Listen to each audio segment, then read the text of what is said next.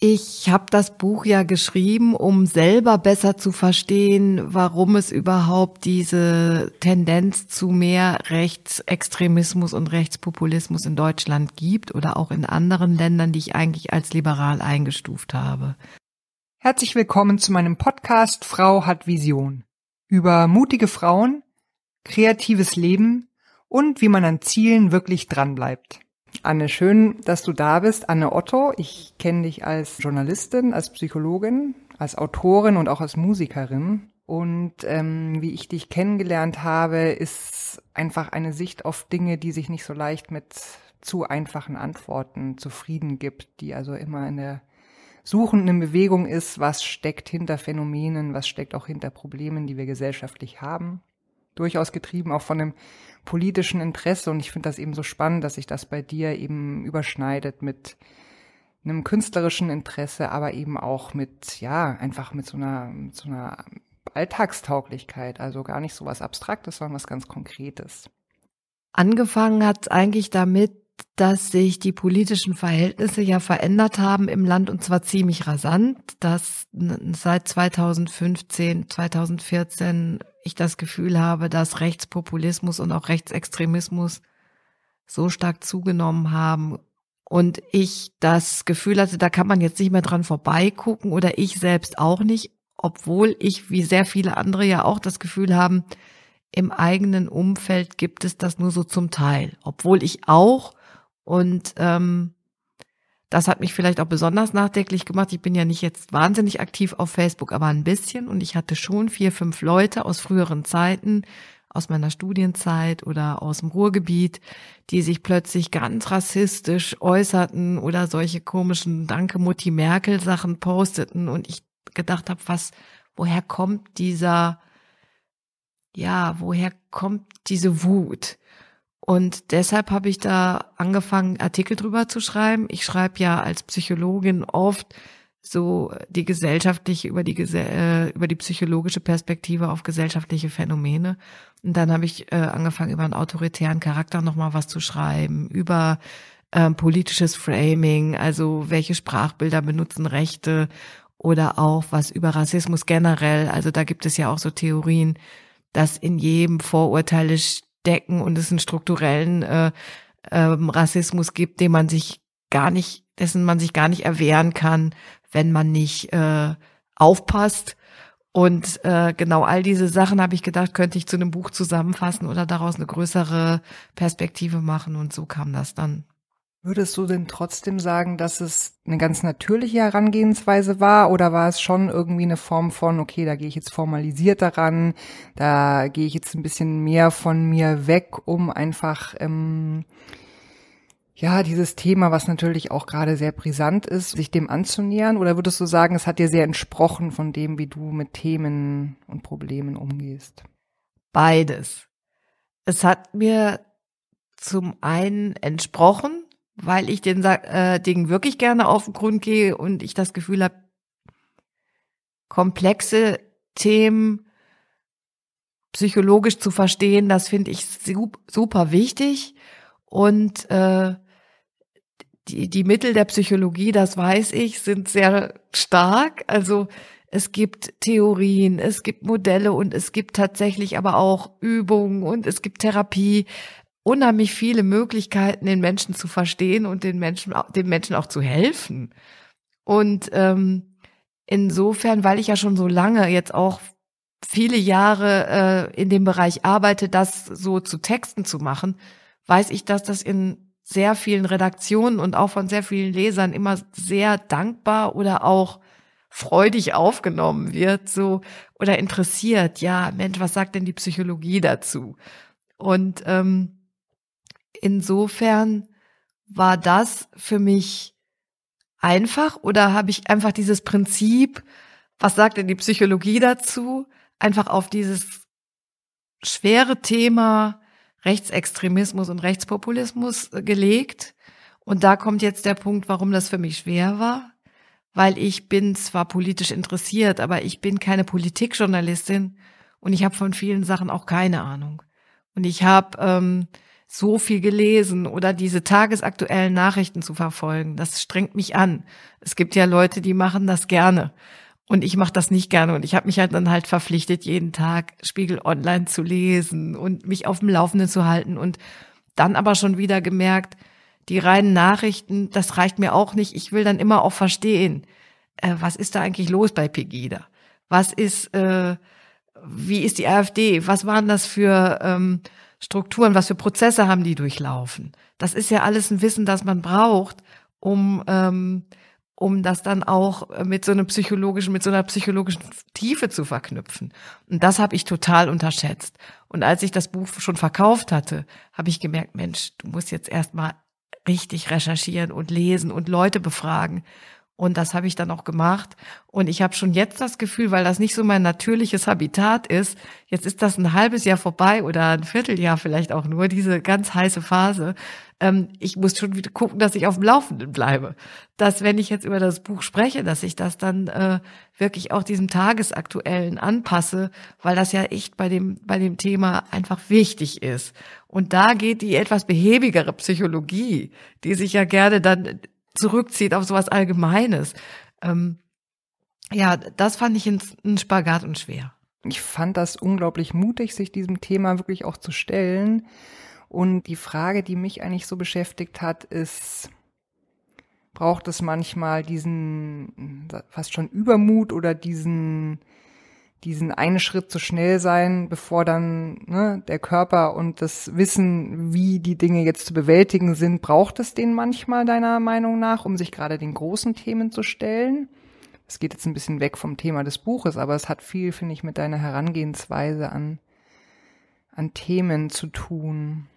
Wenn man sich vorher schon darüber Gedanken machen würde, was alles für Probleme zu bewältigen sind, dann würde man es nicht machen. Das ist ja irgendwie auch sowas, was dahinter steckt, oder? Also ich finde, dass eine Begeisterung oder eine Euphorie äh, oder vielleicht auch nur eine Neugier, da geht's jetzt lang. So könnte es funktionieren. Dass das äh, mich total antreibt und auch immer wieder. Und dass ich vertraue dem Prinzip total weil ich glaube, dass ich schon weiß und auch viele andere, die so ähnlich arbeiten, was kann man bewältigen und was nicht. Und wenn man es dann, und wenn es dann doch nicht gelingt, dann lässt man es halt. Also das, das finde ich.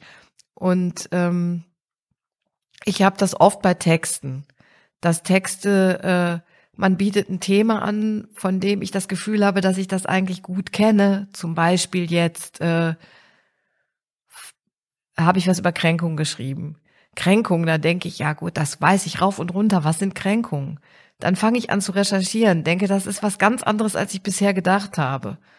Und dann äh, das dann zu formulieren, dieses andere, dieses Neue, was da reinkommt, das ist ja das Eigentliche, was ich unter Autorenschaft verstehe. Also das dann so klar auszudrücken. Und das ist diese Sachbuchautorenschaft, die sich so ein bisschen rauskristallisiert hat bei mir in den letzten Jahren. Das, das ähm, die Klarheit.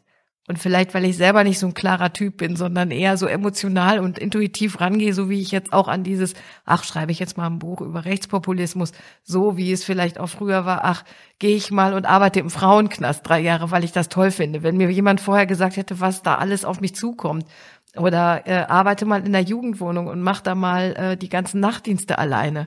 Ähm, ja, also das, manchmal geht's auch an eine Grenze von Überforderung. Das finde ich, soll, äh, möchte ich auch jetzt nicht so idealisieren. Ähm, aber genau, also das ist, das ist, äh, das ist, ich finde ich ein ganz gutes Gegensatzpaar.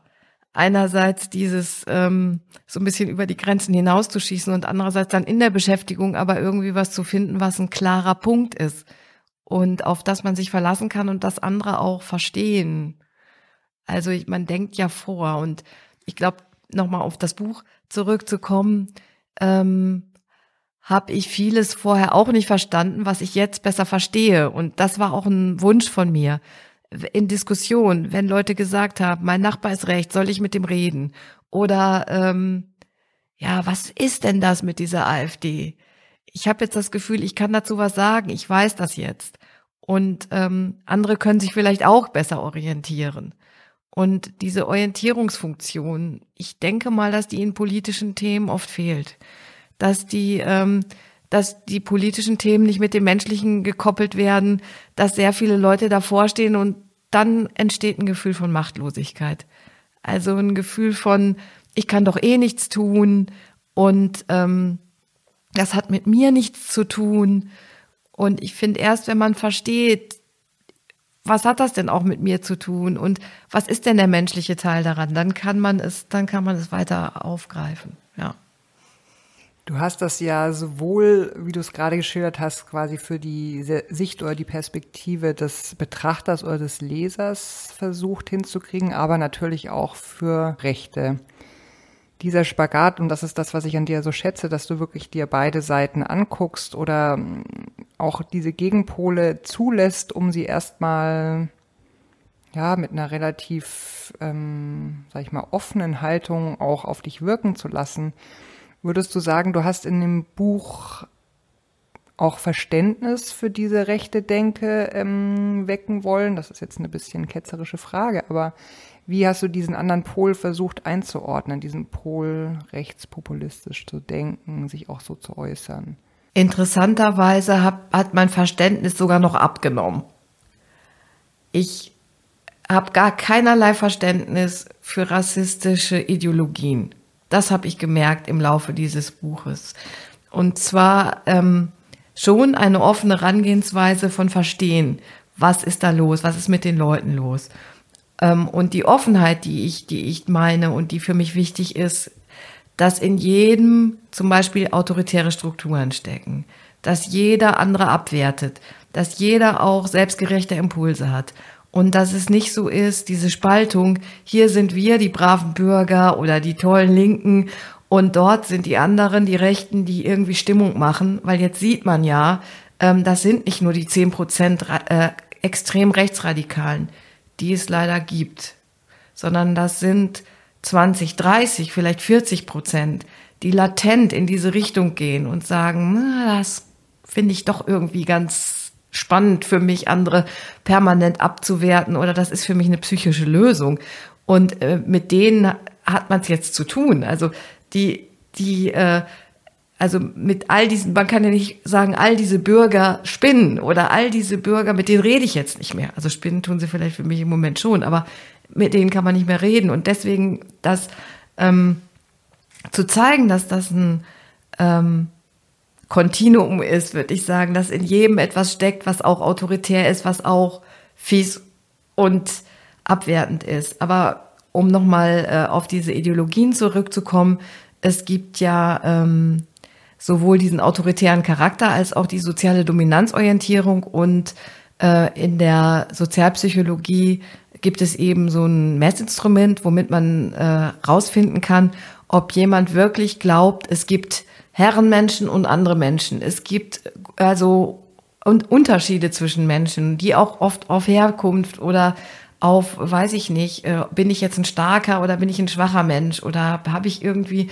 ein körperliches Handicap oder nicht. Und sich doch nochmal klar zu machen, dass es Menschen gibt, die diese Ideologie wirklich haben. Und zwar nicht zu knapp. Wir sind besser und andere werden abgewertet und werden menschenfeindlich behandelt. Also dann so wirklich nach der Logik, das sind keine Menschen wie wir. Und ich muss sagen, dafür habe ich null Verständnis. Und das macht mich auch sauer oder sagen wir mal, weil mir das selbst so fremd ist, habe ich auch das Gefühl, das ist wirklich monströs.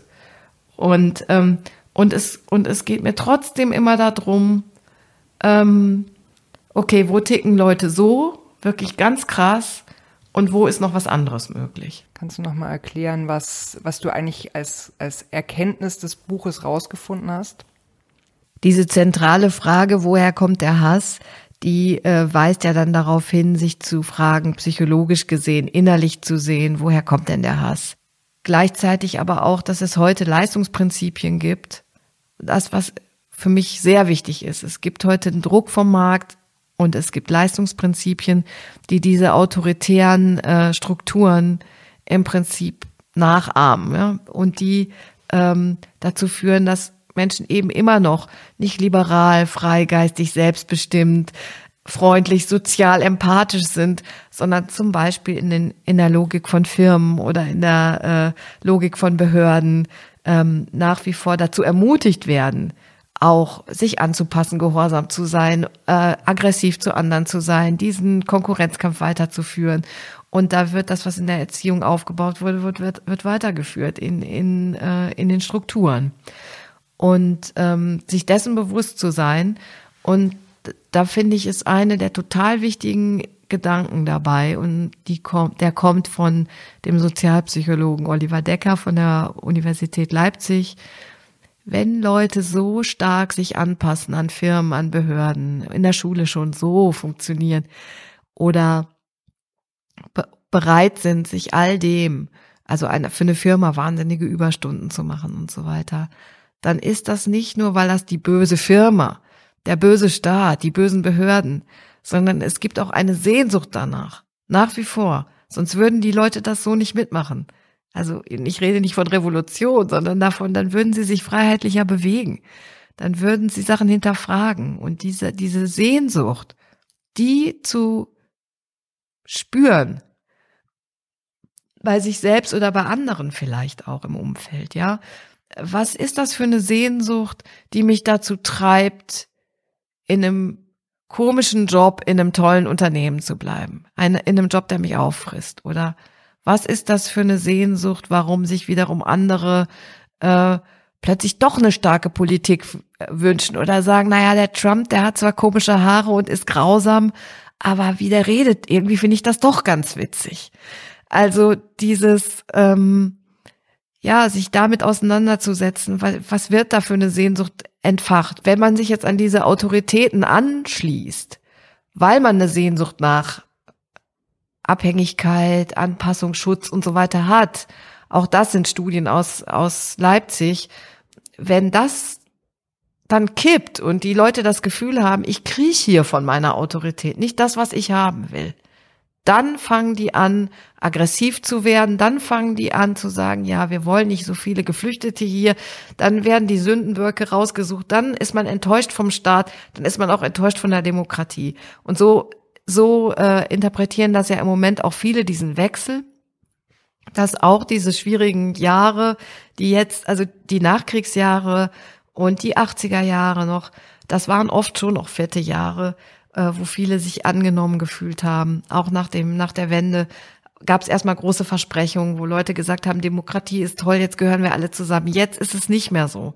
Und im Prinzip ist es so, kaum steht die Demokratie auf dem Prüfstand, äh, sagen die Leute, ja, ich, also hier engagiere ich mich jetzt nicht mehr.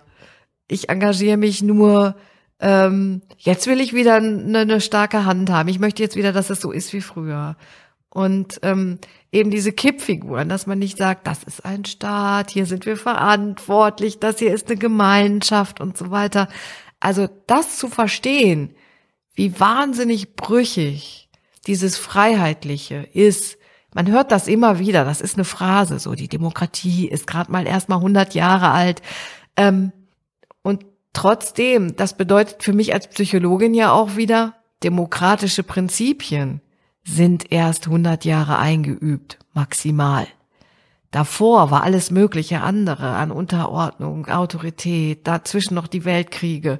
Also so, es, es gilt, das zu entwickeln. Also es gilt, das zu entwickeln, diese Gemeinschaftsgefühl. Was ist Demokratie? Was heißt sich einsetzen? Was heißt selbstverantwortlich sein und so weiter? Das ist natürlich spannend, wenn du jetzt mit dem Buch auch unterwegs bist und ähm, Erfahrungen machst im Sprechen über das, was du geschrieben hast und natürlich auch, nehme ich mal an, den Wunsch, das noch ein bisschen mehr in die Gesellschaft zu bringen und konkrete Erfahrungen und Austausch darüber zu sammeln. Gibt es da irgendeine Erfahrung, die du mit mir teilen möchtest? Ich habe ziemlich viele Briefe gekriegt auf dieses Buch. Es gibt so ausgesprochene Fans dieses Buches, so Leute, die sich das sind interessanterweise oft Leute, die sich seit 20, 30 Jahren mit dem Thema beschäftigen, weiß ich nicht, Arbeitskreise leiten für Jugend gegen Rechts oder Lehrer, die das in ihrer Schule äh, immer wieder zum Thema machen und ähm, also Politiklehrer oder auch Leute, die politisch total interessiert sind und sagen, okay, jetzt habe ich es äh, noch mal ganz anders verstanden und so. Und das finde ich ähm, sehr bereichernd und super, ähm, dass die Leute mir die Rückmeldung geben.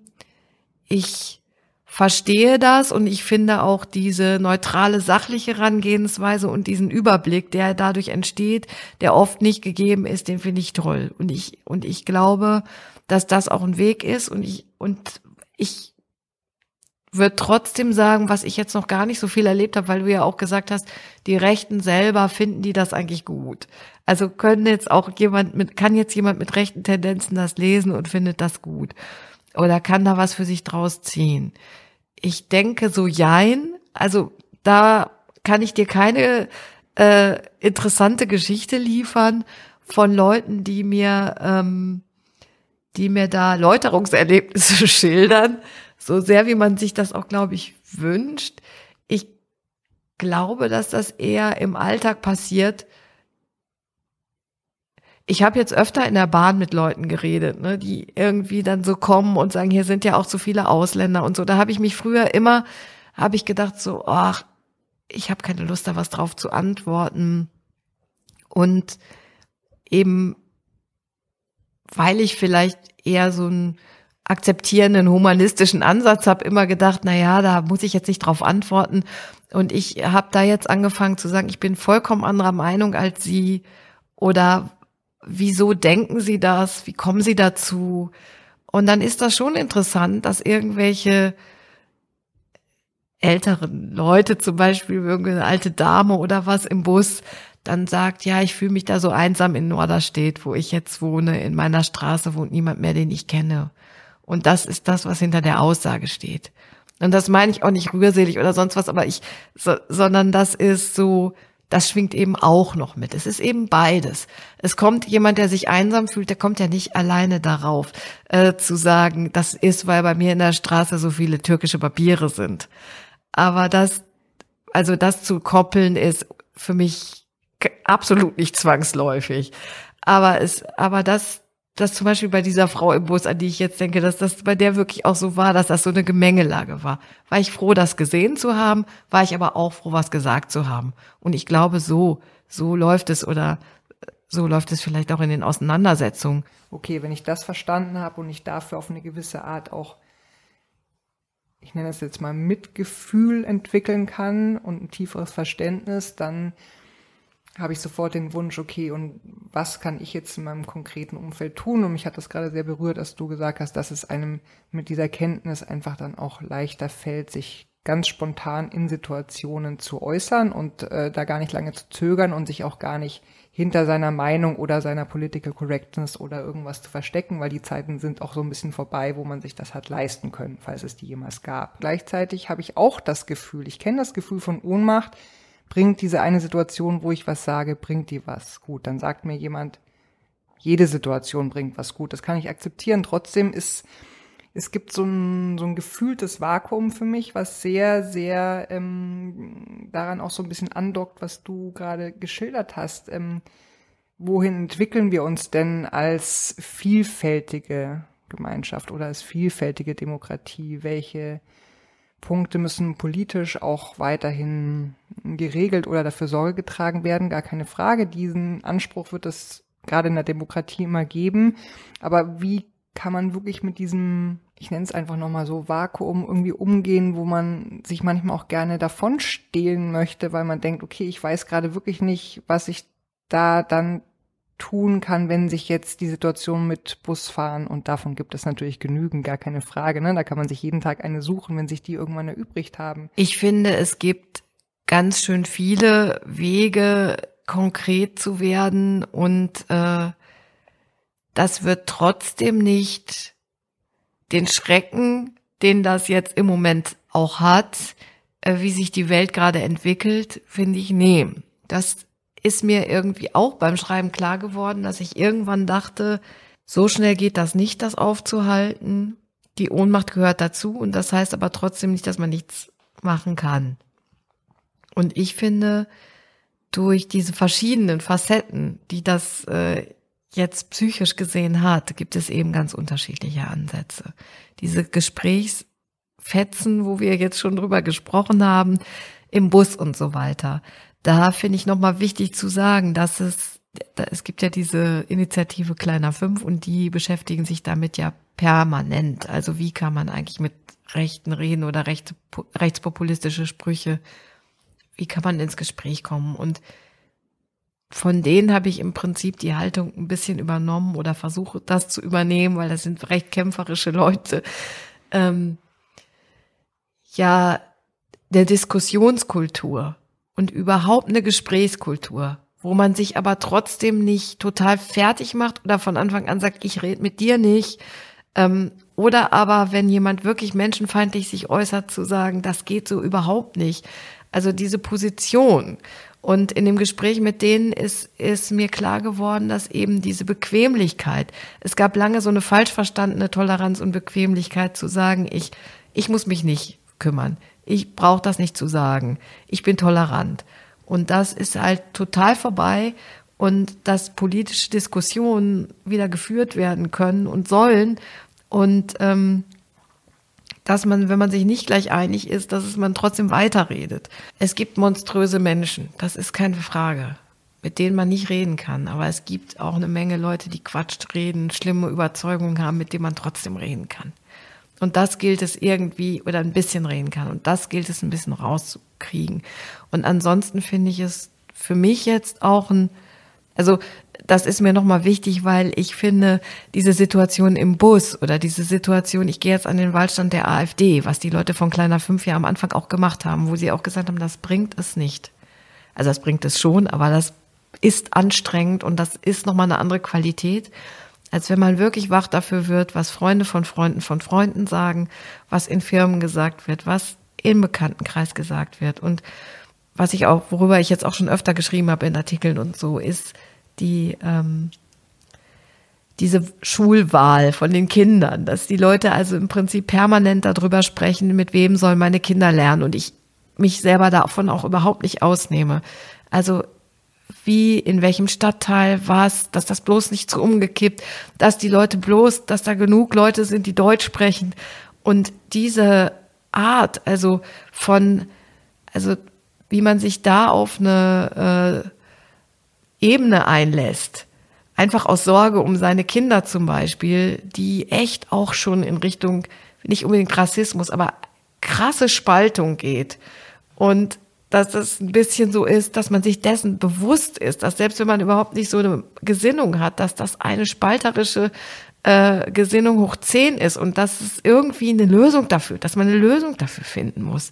Zum Beispiel für sich selbst. Also da ähm, äh, für diese ganzen Fragen, wo zahle ich selbst auf das Konto ein, wo sich die Gesellschaft mehr spaltet? Oder wo kann ich das dann anders machen?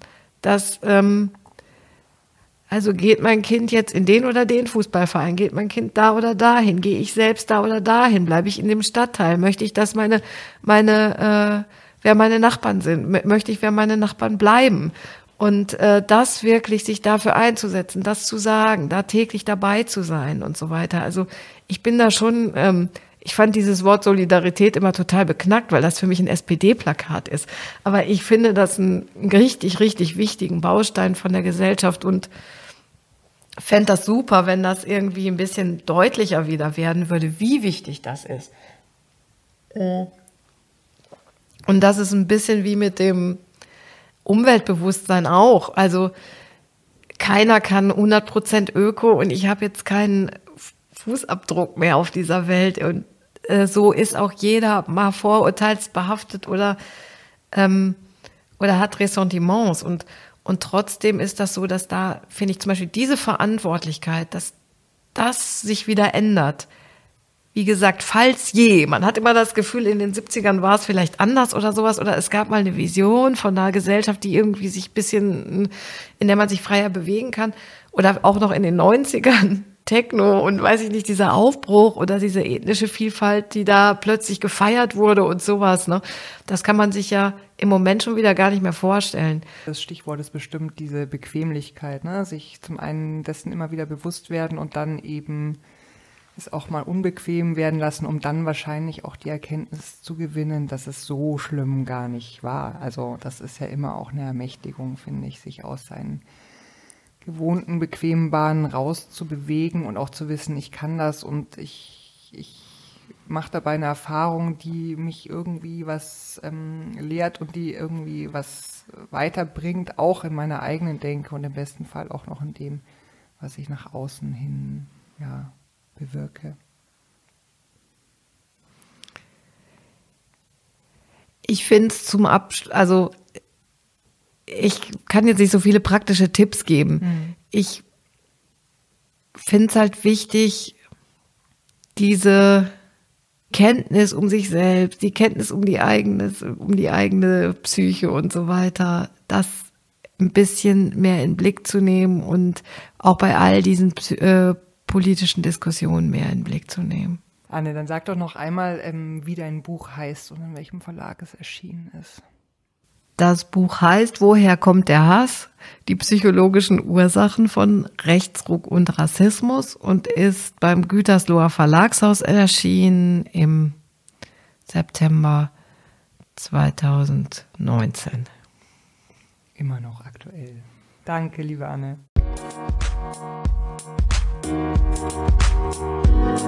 Musik